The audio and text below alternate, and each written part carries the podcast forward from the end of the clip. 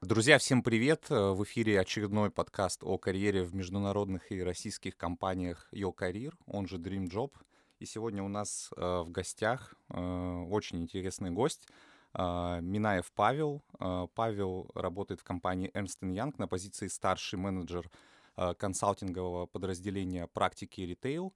И э, фокус, его фокус — это digital и омниканальная трансформация, клиентский опыт и другие проекты в ритейл-сфере, которые он реализует с крупнейшими компаниями этой отрасли в России. Паша, привет. Всем привет. Паша, ну давай, наверное, начнем по традиции с бэкграунда. У тебя достаточно обширный опыт в Ernst Young, мы к этому вернемся чуть позже. Давай начнем, так сказать, с истоков. Э, где ты учился, почему твой выбор пал на а, математическую специальность, вот, и как ты пришел к тому, что консалтинг — это э, то место, где ты, в общем-то, сейчас работаешь? Да, э, ну начну тогда, наверное, с э, института. Я закончил физтех. Вот, э, факультет при, э, управления прикладная математика. Это почему я его выбрал, могу рассказать, потому что это наименее физичный э, факультет среди всех физтеховских. Вот, вообще математика, почему я, собственно говоря, начал заниматься математикой, почему мне это стало интересно.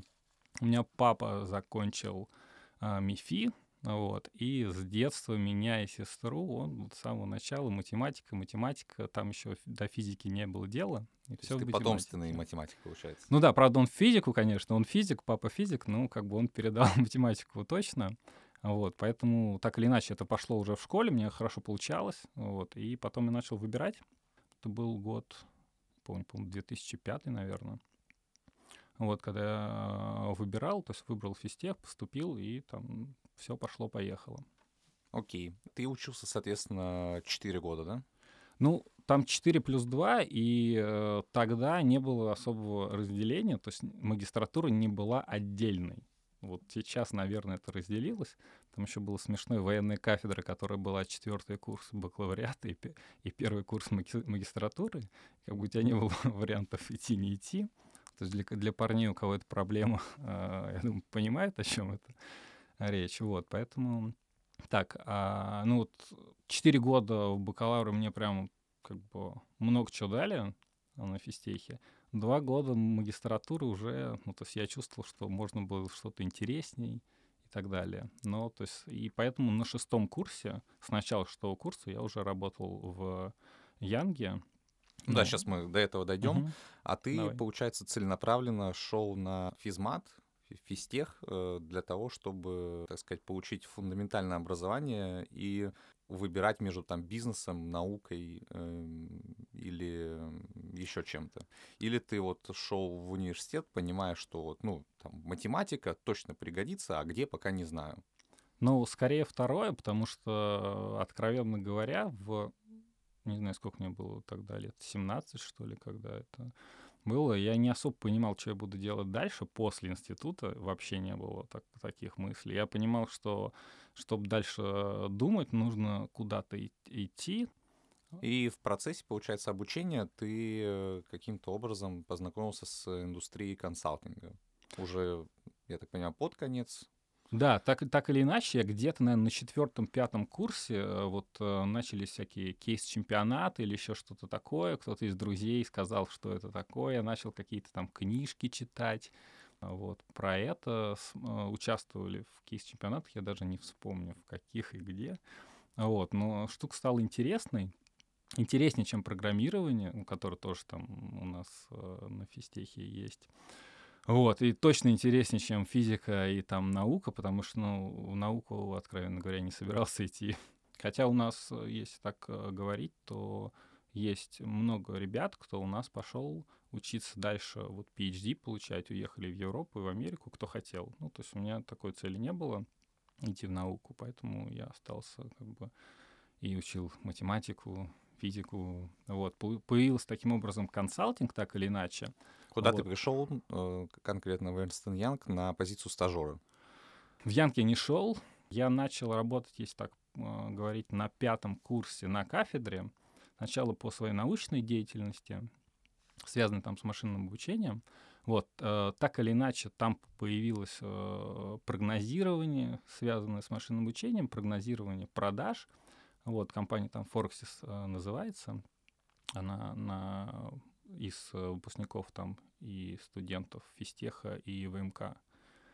Вот, и таким образом появился ритейл в моей, в моей жизни, скажем так. А дальше уже я это отобразил, свой скромный опыт в, просто в своем резюме. Вот. И уже Янг просто мне позвонил сам, что они ищут стажера. Было смешно, что я, во-первых, не знал, кто такие Эрстон Янг вообще. А вот погуглил, узнал, что это аудиторская компания, подумал, ну, как бы, и чего? вот. А, но пошел на собеседование, то есть мне сказали, что это консалтинг, связанный с розницей, вроде то, что мне пока как-то там начало интересоваться, хотя там, в общем-то, интернет-продаж там, в общем-то, никаких еще не было, это не было так популярно, вот, и пошло-поехало, скажем так. И ты сразу же попал, получается, в ритейл-практику. Да, компании, да, да, да, да. в которой до сих пор работаешь. Да, а, почти 10 лет. Помнишь свой первый проект, вообще какое-то первое время в компании ты пришел после работы в индустрии, в консалтинг? Какие были твои первые впечатления? Ну, я в, в индустрии я не работал, то есть я, вот компания Forexis, она вот занимается там прогнозированием, в том числе для а, розничных сетей тоже, да, то есть я пришел просто, ну, фактически с нуля это там можно говорить, я просто пришел из института вот э, на позицию стажера. Для розничной сети мы делали какой-то огроменный проект, он несколько лет длился, я просто пришел стажер, ну, какой-то винтик пришел, который вот выполнял какие-то конкретные задачи. Ну, и сейчас там стажеры, в принципе, тоже. Просто их, особенно на больших проектах, то есть ты просто выполняешь какие-то конкретные задания, которые ты там консультанту и так далее. А в чем э, смысл проекта был этого многолетнего? А... И часто ли вот такие очень долгие проекты бывают, которые много лет длятся? А, такие проекты не часто бывают, но тогда конкретно это было ассортиментное планирование, да, огромный проект с внедрением, то есть дополнительно у нас был там субподрядчик, который внедрял систему, вот, и все это, ну, соответственно, мы сидим всегда на клиенте. Планирование в части Катмана или... Э, Катман ты имеешь в виду категорийный да, менеджмент? или supply да, да, да, да, да, категорийный менеджмент там был, потом были планирования и товародвижения. То есть там было огромные модули, их несколько было. То есть это в сумме. То есть все, что начиналось производством и заканчивалось попаданием на прилавок магазинов. Да, да, да, да, да. Это, это все вместе. Это, ну, в сумме это можно назвать там один огромный проект. Внутри он, конечно, делится там и на свои модули, и на свои части. Я там занимался одной из частей. Вот. Ну, как бы это просто я чувствовал себя малень, маленьким винтиком. И в этой большой махине и стараясь разобраться в чем больше вещей я мог понять, тем как бы я считал, что я молодец. И ты не отвечал за какой-то конкретный блок, то есть тебя там швыряло по разным углам этого проекта, к разным менеджерам, насколько я понимаю, которым ты а. помогал реализовывать их э, задачи. Ну, меня по менеджеру меня не швыряло, плюс-минус, да, меня сказали, вот ты будешь делать э, в этом блоке, да, и дальше просто мне ставили задачи, вот менеджер, консультант ставили задачи в этом блоке, и я там шел как бы по этим задачкам. Потом уже через, э, по-моему, пару месяцев я так был в большом проекте, там начался параллельно на этом же клиенте проект как раз связанный с цепочкой поставок, моделированной цепочки поставок. И у меня там уже была чуть больше независимая роль. И, конечно, это любому стажеру это хочется иметь большую роль, большую какую-то там независимость и все такое. И это уже ну, интерес к работе резко там повышается в эти моменты. Сколько у тебя заняло времени в EY э, для того, чтобы со стажера дорасти до менеджера, когда ты уже сам лидируешь проекты э, свои, у тебя есть собственные клиенты, с которыми ты выстраиваешь отношения? Угу. Сейчас я пытаюсь обратным счетом все это отсчитать. По-моему, лет, э, по-моему, 7 лет. Э, это стандартный вообще срок э, для того, чтобы вырасти до этой позиции? Я вот специально недавно э, выяснял, сколько лет до партнера со стажера. Нам э, по статистике сказали 12-14 лет. Это все, мне кажется, выясняют, да? Пытаются выяснить, кто приходит. А не, мне просто было, да, интересно, да, уже э, относительно недавно. А, И получается, что примерно я в среднем он трек. У нас есть ребята, которые растут быстрее, есть ребята, кто растут медленнее. Окей. А, вот получается, что ты э, все это время работал в ритейле. Э, была ли у тебя возможность посмотреть, как работают в других практиках люди? Там, ну, наверняка была, ты с ними общался. Чем для тебя привлекательный ритейл как практика? И какая, наверное, отличительная особенность у этой индустрии по сравнению с другими? Ну, так, да, много сразу вопросов. Давай сначала с ритейла. Почему, почему ритейл? Ну, то есть я его не выбирал, но сейчас я могу Он выбрал четко... тебя, получается. Да, но я, сейчас я могу четко сформулировать, почему. Mm-hmm. Очень круто, очень большая скорость изменений. То есть все, что мы видим сейчас, происходит в Китае, в Америке, там, в Европе, то есть это Alibaba, это Amazon, да, и так далее, и тому подобное, да, в России, там, Wildberries, вот, Вкусвилл, Яндекс, там, то, что делает Славка или еще что-то, вот это все очень быстро, очень круто, и как бы, и это то, что видит человек каждый день, куда бы он ни пошел, что бы он ни захотел купить, поесть, э, там, одежду, все что угодно. Вот, поэтому, как бы, для меня ритейл, там, почему ритейл, и почему мне это интересно, я никуда не собираюсь там уходить из ритейла, вот как бы этот ответ. И потому что ты видишь сразу же результат работы своей да, да, да, да. И я вижу... В магазинах, и, Да, и... Ну, то есть у меня уже профессиональная деформация, ну, всех ребят, кто ритейлом занимается, то есть мы ходим по магазинам, уже просто вот как бы... И сканируете все. Да, что, ага, так, здесь можно что-то улучшить, здесь можно что-то изменить, ага, а вот это как они сделали, ага, тут надо сфотографировать, записать, там, рассказать, то есть у нас есть такие уже проблемы. Так, а еще был э, вопрос, вопрос да, чем отличается помимо скорости э, изменений вообще ритейл от других э, индустрий? Продвинутость клиентов, там, э, понимание, что они хотят получить от э, работы консультантов, потому что зачастую исходя из там, того, что я слышал, консультантов зовут для того, чтобы ну, были. Чтобы сделали проект, сделали рекомендации, там, чтобы подтвердить там, или провернуть какую-нибудь гипотезу заказчика. Вот. Но по факту изменения, которые предлагают консультанты внедрить, они не происходят. Да, вот здесь... Это для heavy industries, насколько я слышал, очень распространенная практика, а вот для mm-hmm. ритейла, может быть, как-то по-другому дела обстоят. Да, здесь у нас э, по-другому, к счастью, стоят дела. Вот э, еще важно сказать, что ритейл это там не государственные компании, да, и они все-таки их основная цель это прибыль. Поэтому важно то, что мы делаем, и нас э, обычно, ну, у нас цели. И большинство, наверное, э, клиентов это открытое акционерное общество. Есть и так, и так, то есть э, и так, и так получается, но важно, что это либо прибыль, либо сокращение костов, либо рост прибыли, то есть это вот те вещи, зачем нас зовут. У нас есть те проекты, которые кладутся в стол, ну, как мы это так называем, когда делаешь презентацию, кладешь ее в стол, вот, и это не самые хорошие, как бы для тех, кто делает, это не самые хорошие проекты.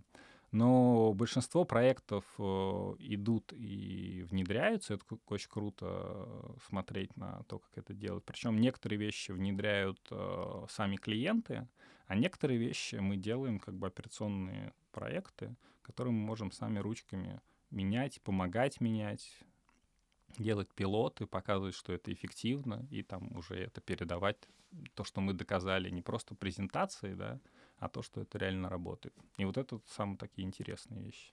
Угу, понял.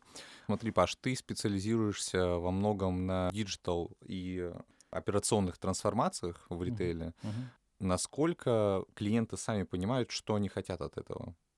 Вот потому что есть ощущение не только в ритейле, там, но и в банковской сфере, что слова digitalization и там индустрии 4.0, они вызывают какой-то необоснованный трепет у акционеров и менеджеров, и они скорее спешат позвать McKinsey или EY, чтобы им это каким-то образом внедрили и объяснили, что это. Это вот ощущение такое. Ну, во многом, наверное, такое ощущение правильное, но здесь, мне кажется, надо смотреть по-другому. Когда э, компании, вот обычно вот на такие большие трансформации у нас разговор напрямую с генеральным директором, с SEO. И у него есть э, часто потребности. Это может быть либо рост э, всей компании, и как раз онлайн, там клиентский опыт, омни, вот эти все слова, ну, то есть которые можно сагрегировать слово digital, да, они так или иначе это точки роста. То есть мы э, смотрим на компанию и э, пытаемся обеспечить им к точке роста. Вот. И очень важно, что запрос на эту трансформацию идет от генерального директора, с которым мы общаемся и пытаемся понять, что вот как бы что ему надо.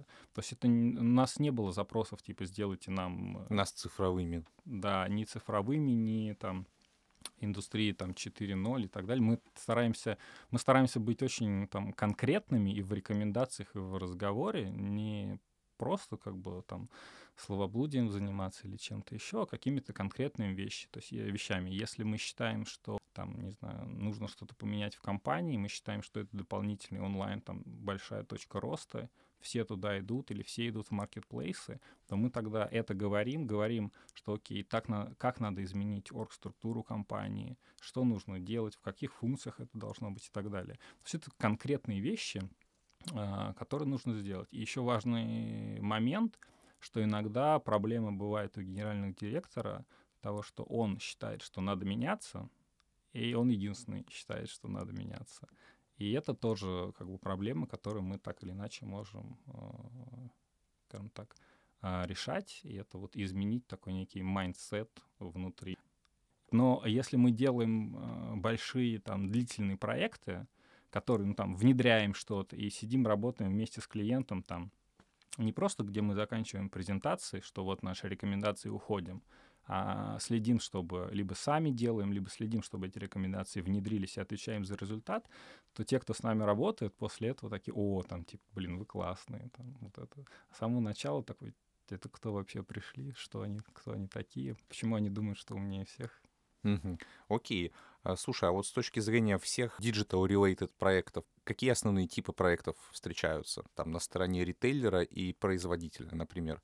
То есть э, из того, что мне в голову приходит, там увеличить долю онлайн-продаж. Второе, там построить омниканальную какую-то воронку аналитическую в компании. Вот какие-то такие самые популярные проекты есть?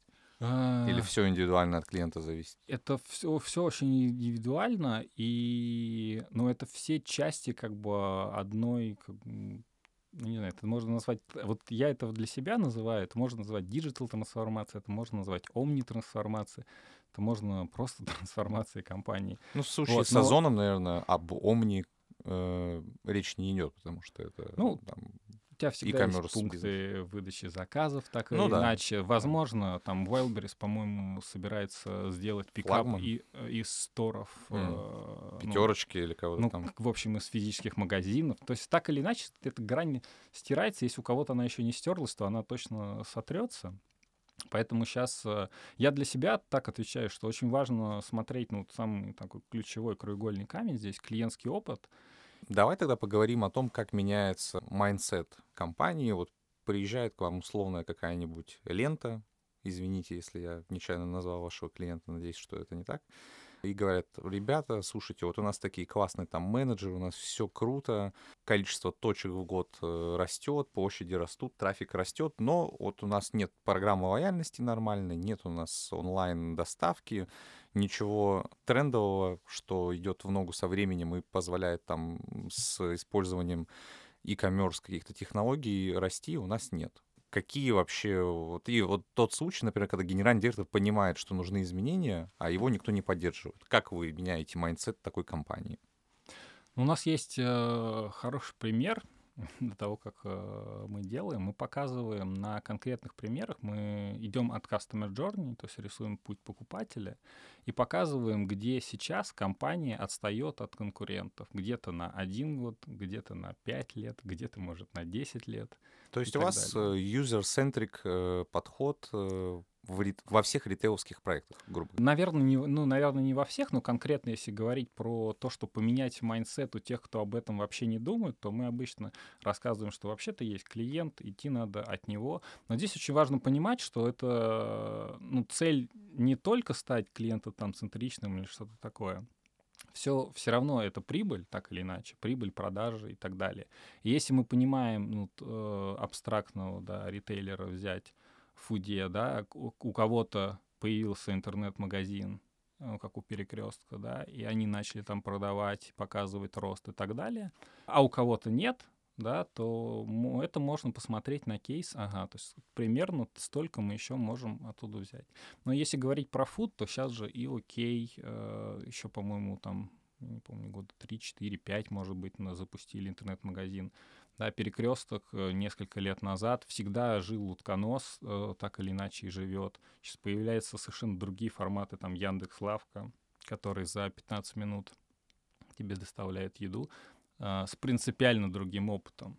Есть вкусвилл, который за там у них 15 или 40 минут, там, в зависимости от магазинов, доставляет. Это меняет вообще, как люди, э, идут ли они в магазин или нет. Поэтому так или иначе, если ты будешь просто сидеть и продолжать делать, как ты делаешь в офлайне, вообще не знать о существовании онлайн, у тебя просто клиенты, у тебя начнутся проблемы э, в твоем бизнесе. И, скорее всего, они уже начались. Mm-hmm. И, и вряд ли сейчас кто-то будет приходить и говорить, что у меня все замечательно, ну вот если из фуда, но вот как бы давайте там что-то подумаем про e-commerce. Скорее, что у нас мы, а они придут и скажут, что у нас либо есть проблемы, либо то, что мы видим потенциал, и давайте подумаем, что мы можем сделать. Окей. Вот меня еще интересует вопрос э, омниканальной стратегии ритейлеры часто об этом задумываются. Как считается вообще экономический эффект от внедрения такой стратегии? Вот клиент, например, не продавал в онлайне. Ну, здесь, наверное, пример некорректный, потому что он начнет продавать, и какие-то, какой-то инкрементальный рост будет виден. Например, вот программа лояльности или э, учет повторных покупок в магазине после посещения веб-сайта. Вот это о, о чем много э, говорят ритейлеры. Угу. Как эта система аналитики вообще внедряется и как считать эко- экономический эффект от нее? Слушай, ну про экономический эффект это очень хороший вопрос, но он у нас начинается именно с того, что, что мы хотим. То есть у нас идет от прибыли, да, мы понимаем, что сейчас онлайн очень сильно растет, и если ты не идешь в онлайне, то он, э, другие кли, там, клиенты, ну, ритейлеры пойдут в онлайн, и тогда клиент твой уйдет просто к ним, потому что в онлайне он все равно начнет э, покупать. Вот, поэтому здесь э, впрямую кейс, знаешь, такой, что там, не знаю, провести АБ-тестирование и сказать, что вот там будет столько миллионов, миллиардов, чего угодно, впрямую такого нету но всегда есть э, оценки, всегда есть цели внутри компании. У каждой там генеральный директор, так или иначе, у него есть цель.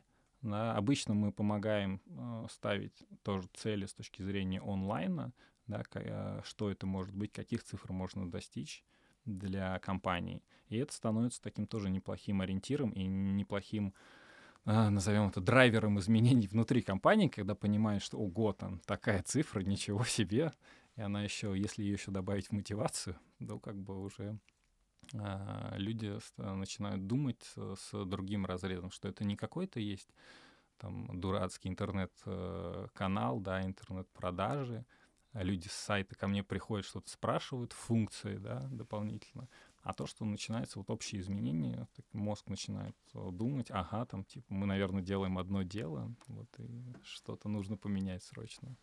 Окей. Паш, скажи, пожалуйста, вот с точки зрения ритейл-практики, у вас большинство клиентов это сети или есть все-таки еще и производители? А. Потому что, несмотря на то, что практика называется ритейл, я так понимаю, что там FMCG какие-то производители, они, они тоже к ней относятся как клиенты.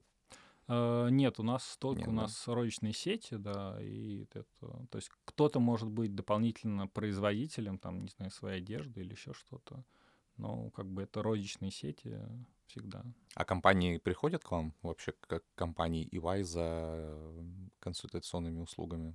Э, производители а, товаров?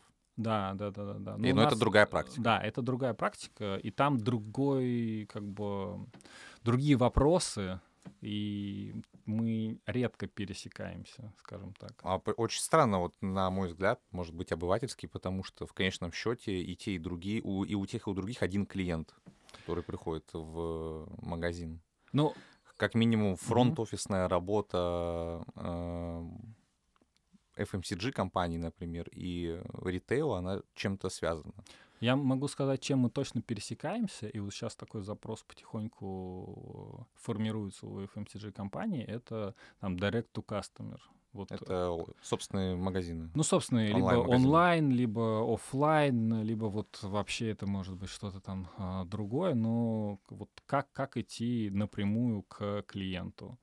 Ну, а... Потому что, по сути, это их uh-huh. собственный там, ритейл, грубо ну, говоря. Ну, гру- гру- грубо говоря, да, и как его делать, как э, его комбинировать вместе там с какими-то маркетплейсами или с, где мы продаем через других клиентов и так далее. Этот вопрос возникает действительно, и сейчас вот он так или иначе начинают появляться такие вопросы, проекты. По поводу маркетплейсов. Вот у нас сейчас какой-то прям бум э, их в России. У нас есть э, ну сколько, наверное, пять игроков э, основных на этом рынке. Это Озон, Wildberries, Беру, Goods а, да, и да. будет еще мегафоновский, да, по-моему, ну, скоро. Ты имеешь в виду AliExpress, mm. э, вот Mail.ru, там Мегафон, да. вот это, да. Посмотрим, что там будет. Всем интересно. Э, правильно ли я понимаю, что такое вот, э, такая сегментация рынка, она не продержится долго, если посмотреть там на опыт Европы и Америки, что останется один игрок, крупный какой-то в конечном счете, ну, максимум два, ну, там в крайнем случае три. Потому что сейчас у нас беру Озон и Wildberries, беру в меньшей степени, но Озон и Wildberries, ну, рынок опополамили, грубо говоря, практически. Ну, смотри, да, начнем по, по очереди. Да, если смотреть, вообще, если можно посмотреть на Китай, да, где Alibaba, по-моему, больше 70% что-то такое, да, имеет, это как бы крайность, да, одна. В Америке, если не ошибаюсь, там были новости порядка 50% всего онлайн у Амазона, и он там огромный игрок. И когда Амазон там приходит или приходил в разные страны в Европе, все там ритейлеры были просто в шоке, что, что, что делать, как нам дальше жить. А при этом там есть в Европе там Золанда, да, немецкий, который тоже там существует вполне себе и конкурирует там с Амазоном. Вот, если, э, то есть, как бы вектор развития примерно понятен, куда идет. А, возможно, поэтому в России очень много кто хочет э, занять эту нишу, да, и Сбербанк пытается и пытался, да, идти там с Яндексом, то, что они делали. Ну, как-то не очень, да, у них пока получается. Пока как-то, ну, так, чтобы завоевать, то есть, там, не знаю, значительную долю пока нет. Сейчас у Wildberries, насколько я помню, где-то порядка 10, ну там плюс-минус процентов от онлайн-рынка. А, Озон я сейчас на вскидку не скажу, но он точно ниже, то есть Wildberries там игрок номер один. И вот недавно прочитал, что он двухкратный рост э, планирует в этом году, в 2020 году. То есть пока это вот в моей системе координат, это, наверное, кандидат такой номер один на... Господство. Да, на господство, но 50 там, процентов или там 70, я пока в эти цифры пока не верю, посмотрим. Ну и в Amazon тоже очень долго никто не верил. Все смеялись над, на, над ним, что они там неприбыльные и так далее и тому подобное. А, и раньше там, ну это был, они продавали свои товары, потом они стали маркетплейсы, и, если не ошибаюсь, у них там, по-моему, сейчас 60% э, товаров от мерчантов, что-то такое. Вот, поэтому, в принципе, то есть в моей системе координат, наверное, Wildberries, так или иначе, ближе всего к этому, они очень круто растут последние несколько лет. Они расширяют категории, они расширяют ассортимент, они расширяют ПВЗ. Ну, вот я могу за себя сказать, что и я там, и моя семья покупаем много чего на Wildberries. Я не знаю, как ты. А. Ну, я больше Озоном пользуюсь, мне просто как-то с точки зрения интерфейса сайта больше он нравится. Ну, как бы могу представить, что не сильно они отличаются от Wildberries.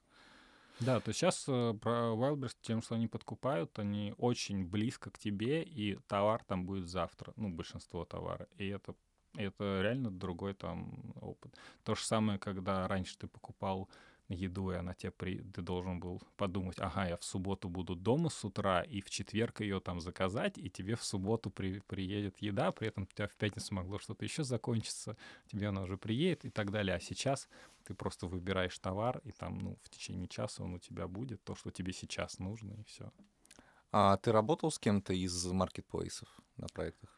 Скажу так, что один из э, маркетплейсов, который ты называл, да, мы там работали и очень сильно им помогали а, в начале развития. Чем они отличаются от э, традиционного ритейла, который идет в онлайн параллельно с офлайн бизнесом?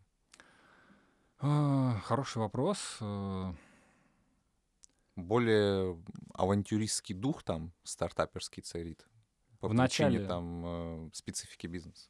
В начале точно да, то есть там э, по- по- по-другому. Там очень вот эти сейчас современные методы, agile, кроссфункциональные команды, там вот это вот все там, там и есть. А, Опять же, когда делаешь маркетплейс, э, а тем более с нуля, там это огромный рост там с самого начала и все такое.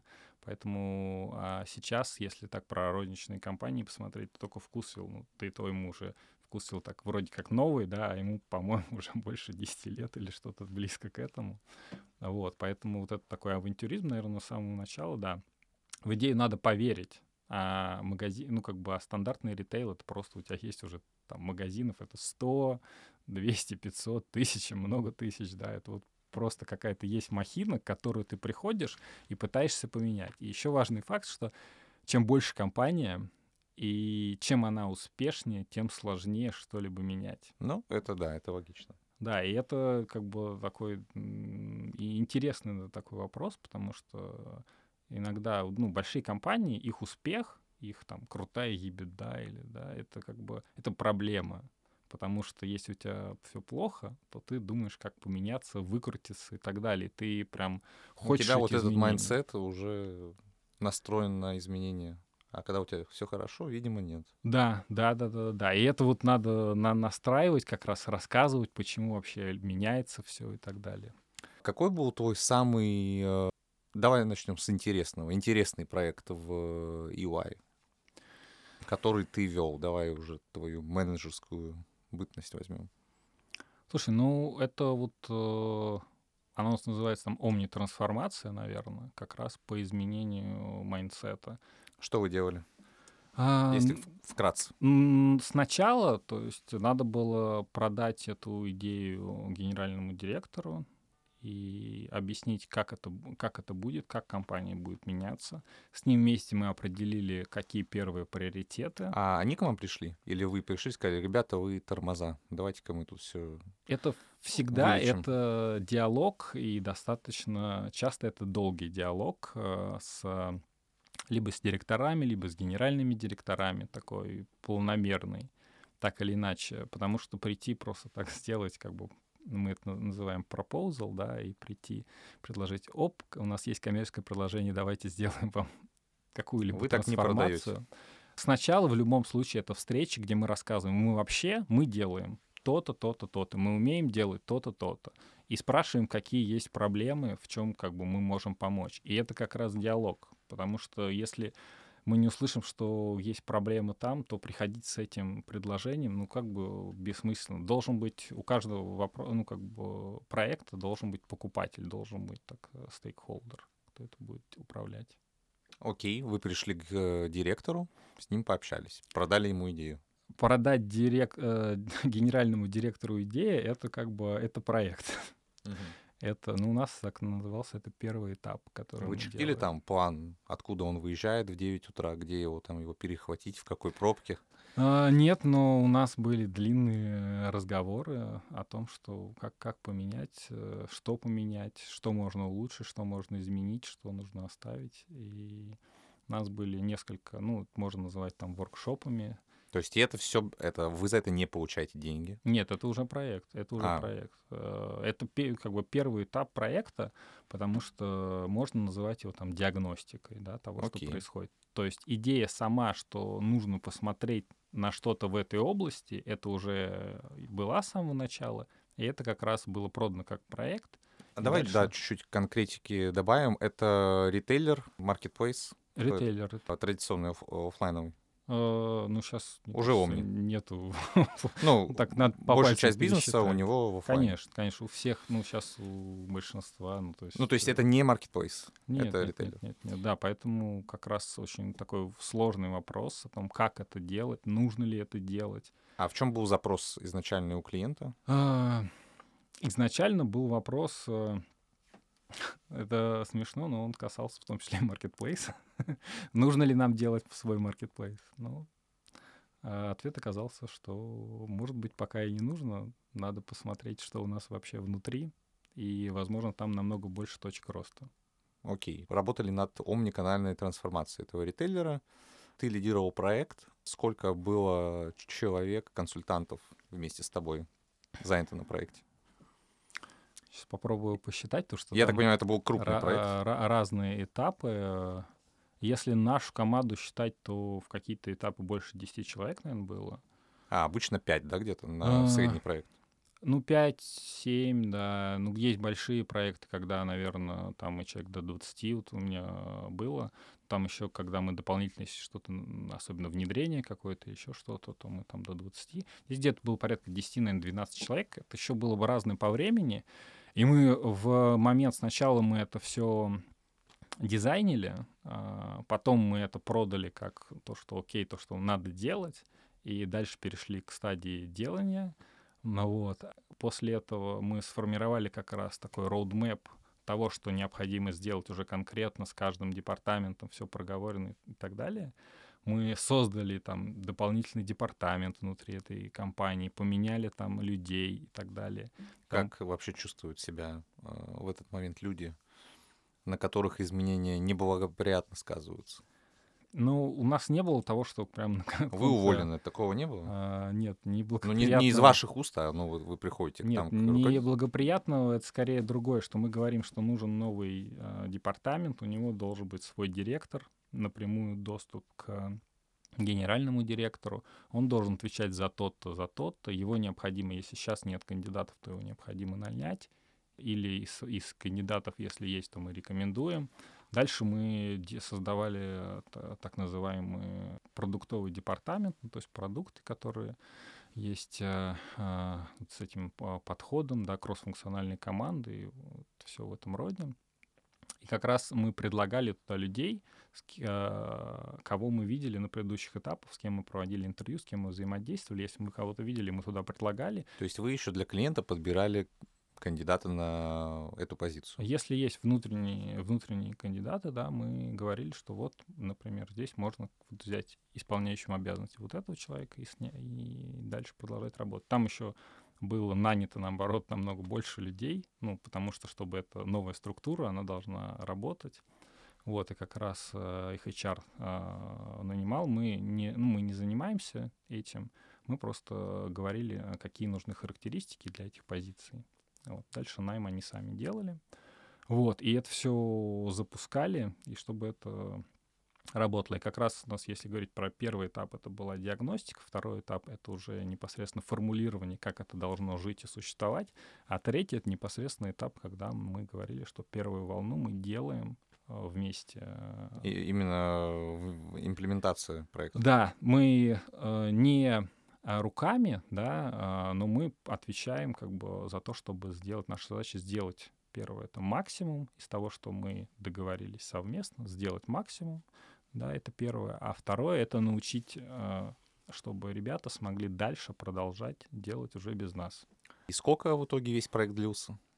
Ну, это было, как можно считать, три там, этапа этих проектов. Последний этап, это как самый большой, это полгода — а до этого там по 3-4 месяца где-то так было. У вас есть success fee в части имплементации? Вообще мы делаем проекты с success fee. Вот это, этот проект был не по success fee, это был за fixed price. Success fee в этом случае это м, тот факт, что клиент к вам опять придет, если ему все понравится. Да, и он приходит. Угу. И в итоге, чем закончился проект, все прошло, как вы задумывали, все по вашему плану, всегда, всегда есть нюансы, всегда есть э, сложности. Вот, но мы, скажем так, э, наверное, если так в процентах оценить, на, на процентов 80 выполнили то, что хотели. И очень круто. Вот мы видим, как поменялся mindset как раз, и изменения, которые сейчас так или иначе продолжают делаться э, вот компании, мы прям с радостью на это смотрим, и э, фидбэк, который мы слышим из разных мест тоже, что вот там, в этой компании там начались изменения, ничего себе.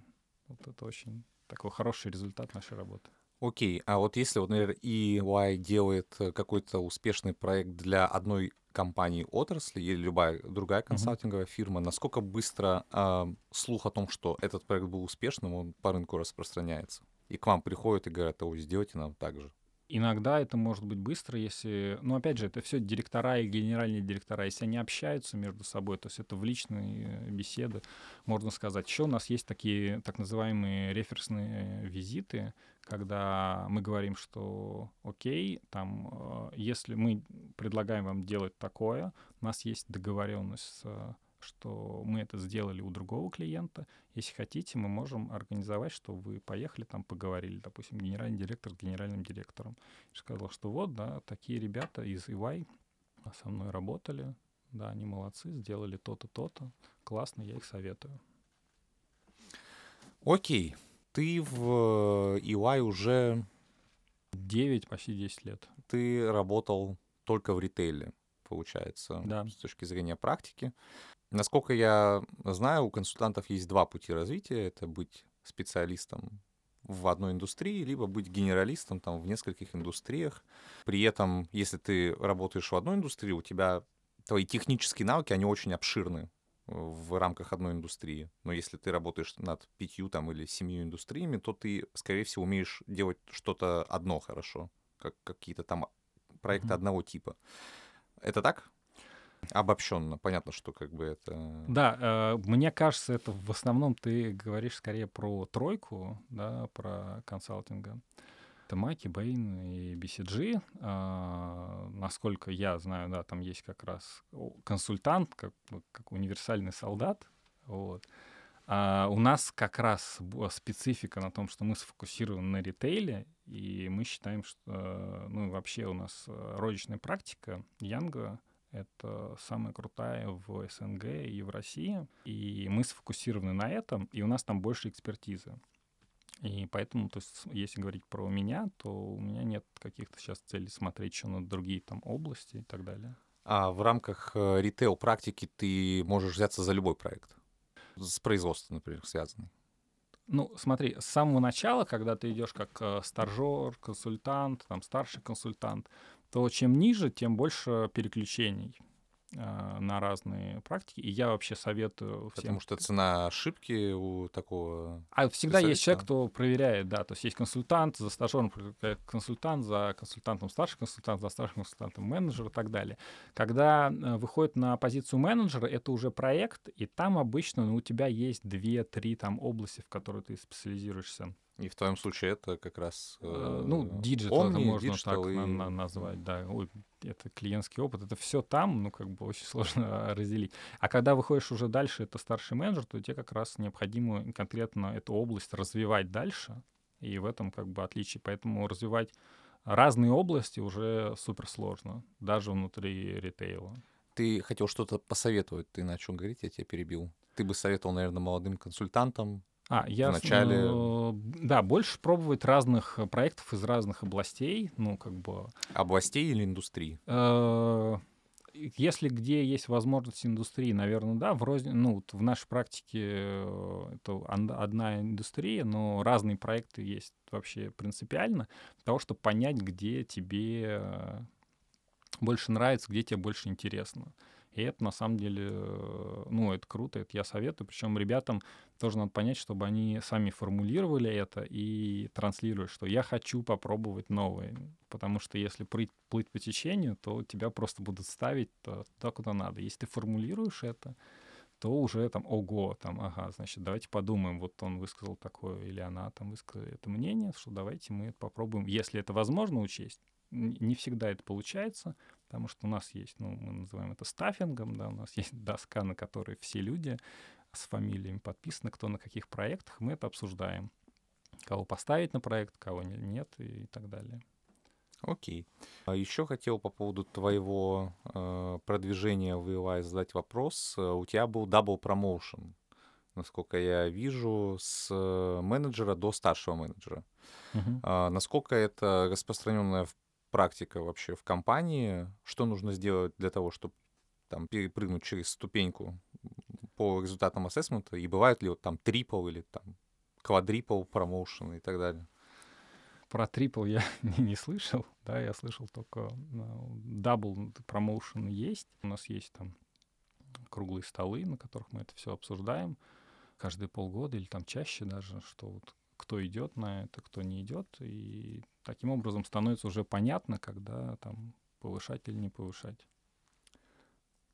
Кому бы ты посоветовал карьеру в EY в консалтинге? Я имею в виду склад ума, а. mindset людей и, может быть, даже возраст.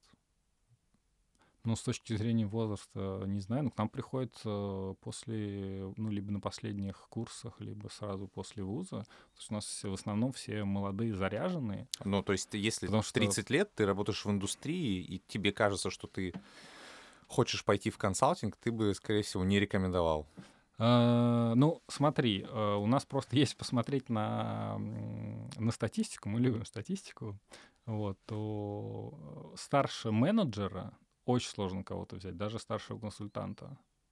Потому что он или а, она? Друго, другая специфика ну, работы. Вот, э, если Придется чё... переучивать.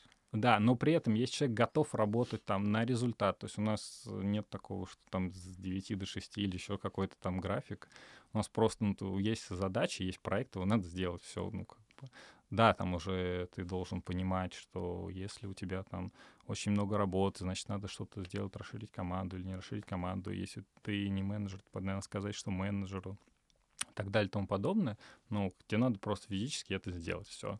Других никаких оправданий нет, скорее ищешь попытки, как это сделать. Если у тебя такой mindset, то окей, приходи, супер, мы с удовольствием примем.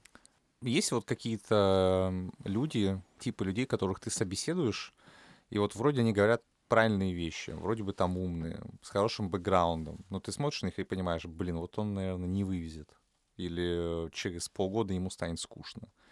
То есть все в его бэкграунде говорит о том, что он может быть хорошим консультантом, но твоя какая-то чуйка говорит о том, что он не консультант. Было такое когда-нибудь? А, я сейчас пытаюсь вспомнить, но на собеседованиях так или иначе, конечно, прям что вот, о, он будет классным консультантом, так сложно сказать. И скорее мы выбираем, ну, мы так для себя определили, что мы стараемся выбирать звездочек, да, из тех э, ребят, кто к нам приходит, и дальше их э, растить. И вот самые успешные там кейсы, те ребята, кто к нам пришел, там, стажер, там, став, да, вот эти пер первые позиции, и которые дальше там продолжают э, растить, классно перформить и так далее. А ты увольнял, кстати, людей? когда-нибудь? А, нет, я не, не доводилось. Нет, не увольнял. У нас, если говорить вообще про э, Янку, у нас есть отдельные практики, которые специализируются на эффективности, и там они увольняют, но ну, не у себя, а как бы много сокращают э, людей. Вот, но это всегда они шутят на эту что это их карма, и как бы они я, портят себе карму. Да, я вот увольнял человека один раз в своей жизни, так себе ощущение, честно скажу. Но мы так или иначе, мы э, как бы э, высказываем там э, свое мнение, если говорить про клиента, там, э, про кого-то. Но мы никого никогда не рекомендуем не увольнять. Мы скорее говорим, что вот там новая позиция, там нужно кого-то можно набрать или еще что-то. Если бы тебе предложили как-то по-другому построить карьеру в UI, какие бы уроки из прошлого ты бы вспомнил бы и что бы ты изменил? может быть, там взялся за проект какой-то, от которого отказался. Я не знаю, работал бы больше в один из годов, чтобы получать там каждый год double promotion. Быстрее ну, как-то расти.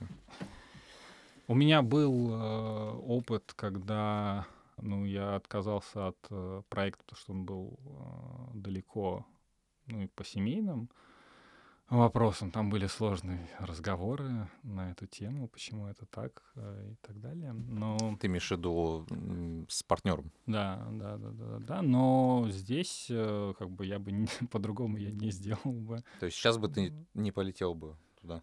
Uh, да, но я и не полетел, и я считаю, что я, я правильно сделал. Так, uh, мне кажется, если смотреть вот назад, что бы я сделал по-другому, Наверное, это близко к тому, что я вот сейчас э, советую ребятам молодым, что пробовать разные проекты, чтобы понять, что происход, как бы происходит, нравится тебе это, не нравится, интерес есть, нет, чтобы понять, какая область, в какой области тебе развиваться. Вот, это раз. И, наверное, сейчас я подумаю еще над номером два. А, и, на, хорошо, вот номер два — это, наверное, понять, что ты сам должен пробивать себе все стены, то есть бессмысленно плыть там по течению, потому что у меня был в начале там несколько таких вари- лет, наверное, или, может быть, один год, когда я ну, как бы есть проект, окей, я иду на этот проект, меня поставили на этот, я иду на этот проект. А, и только потом у меня формулировалась мысль, как вот э, идеальный образ того, что чем я хочу заниматься. И вот если у ребят, ну, я, если говорить сейчас про себя, то пораньше это понять, сформулировать для себя, то, наверное, можно было бы там развиваться быстрее, но сейчас я вполне доволен скоростью своего развития и то, где, где я сейчас, и куда смотрю вперед, потому что все очень классно, интересно, и как бы дальше еще интереснее будет. Ну, отлично. Ну что, друзья, подошел к концу наш выпуск. С нами сегодня был Павел Минаев, старший менеджер компании EY. Всем удачи. Паша, спасибо. Спасибо, пока.